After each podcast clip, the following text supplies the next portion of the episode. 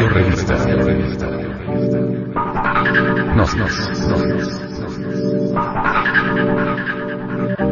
Edición 183 agosto del 2009.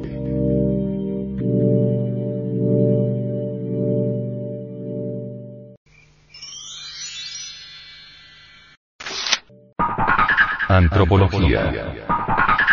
Lo que somos y lo que debemos ser. Es indispensable saber de dónde venimos, para dónde vamos, por qué estamos aquí y para qué. Vivir por vivir, comer para existir, trabajar para comer, no puede ser en verdad el único objeto de la vida. Indubitablemente, tenemos que resolver el enigma de nuestra existencia, tenemos que entender el sentido de la vida. Así que, ha llegado la hora de saber quiénes somos. El cuerpo físico no es todo. Ver el organismo humano de cualquier persona, no es haber conocido en verdad al ser. El organismo está compuesto de órganos, estos de células, las células por moléculas y las moléculas por átomos. Si fraccionamos cualquier átomo, liberaremos energía. En última síntesis, el organismo humano está compuesto por distintos tipos y subtipos de energía.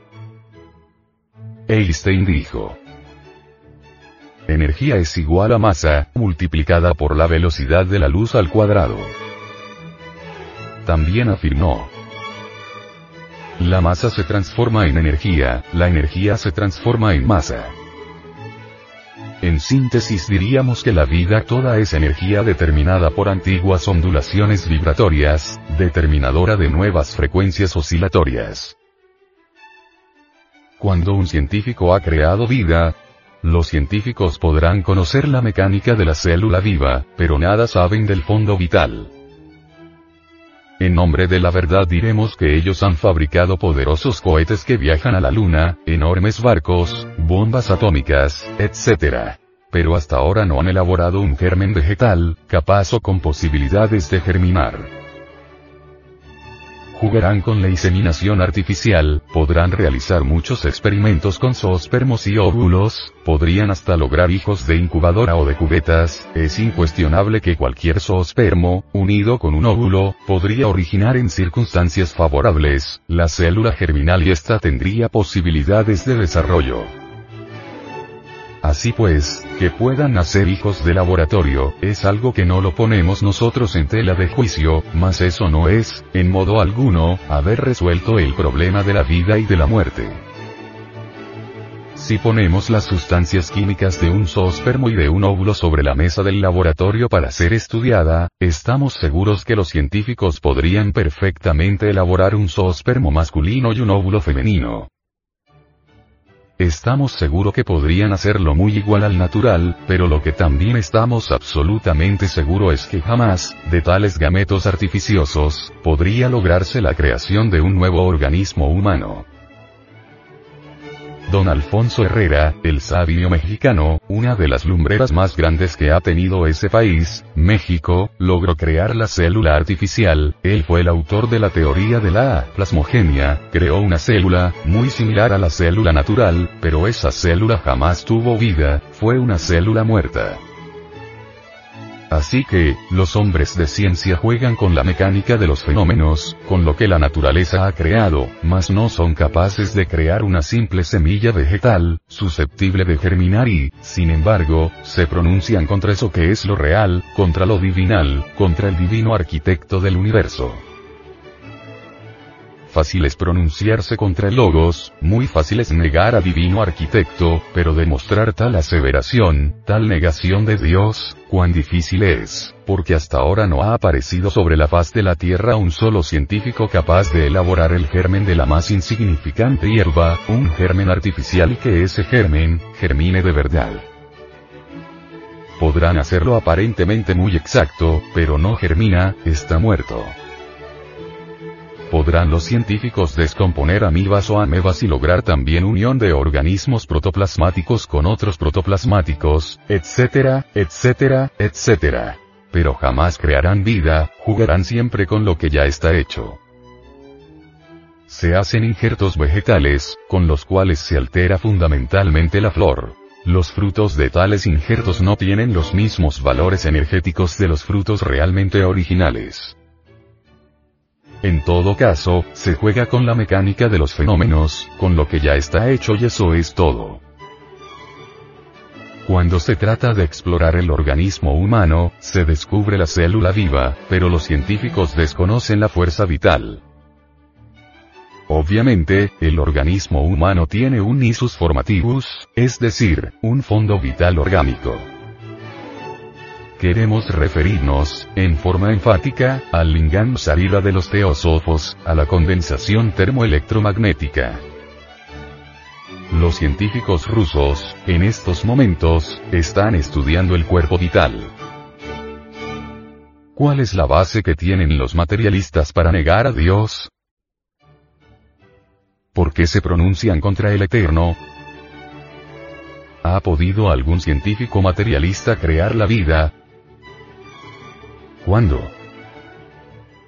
Jugar con lo que la naturaleza ya ha hecho es cosa fácil, pero hacer vida es diferente.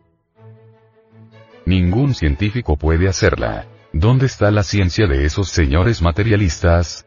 Cuando han demostrado ellos que pueden reemplazar a la divinidad, la realidad de los hechos es que no solo ignoran, sino lo que es peor, ignoran que ignoran. Los hechos son los que cuentan y hasta ahora no lo han demostrado. ¿Por qué hablan cosas que no saben? ¿Por qué tantas utopías baratas? Sencillamente, porque tienen la conciencia dormida, porque nunca se han interesado por hacer una revolución psicológica dentro de sí mismos y porque les falta practicar la superdinámica sexual.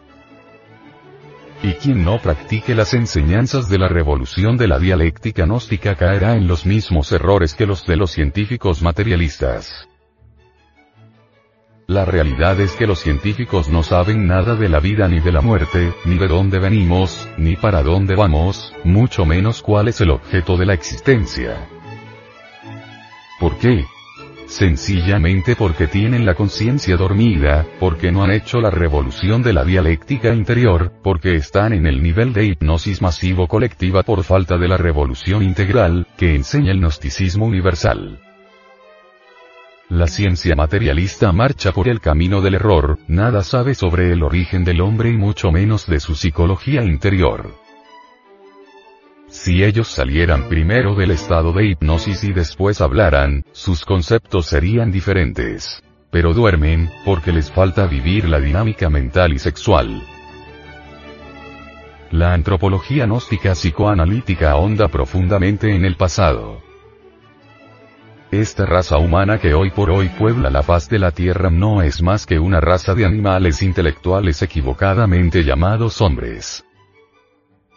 Puede usted, caro oyente, ofenderse, pero ¿cómo podemos llamar hombre a esta humanidad que se despedaza a sí misma con sus guerras, con sus reformas sociales, económicas y políticas que hunden en el fango de la miseria y pobreza absoluta más del 80% de sus congéneres? Cuando los pseudos religiosos se combaten entre sí, cuando el homosexualismo, el lesbianismo, la masturbación son más comunes que lavarse las manos, cuando solo están quedando en nosotros dos pensamientos matar y ser matados, etc. Hechos son hechos y ante los hechos tenemos que rendirnos.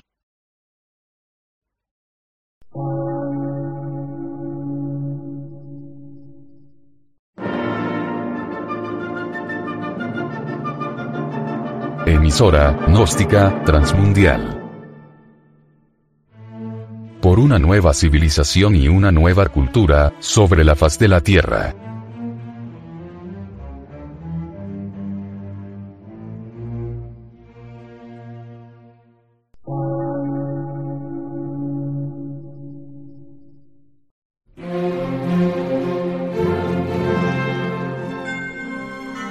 Medio de radiodifusión científico, artístico, místico y filosófico. De la Asociación Colombiana de Centros de Estudios Gnósticos, Antropológicos, Psicológicos y Culturales. A. C.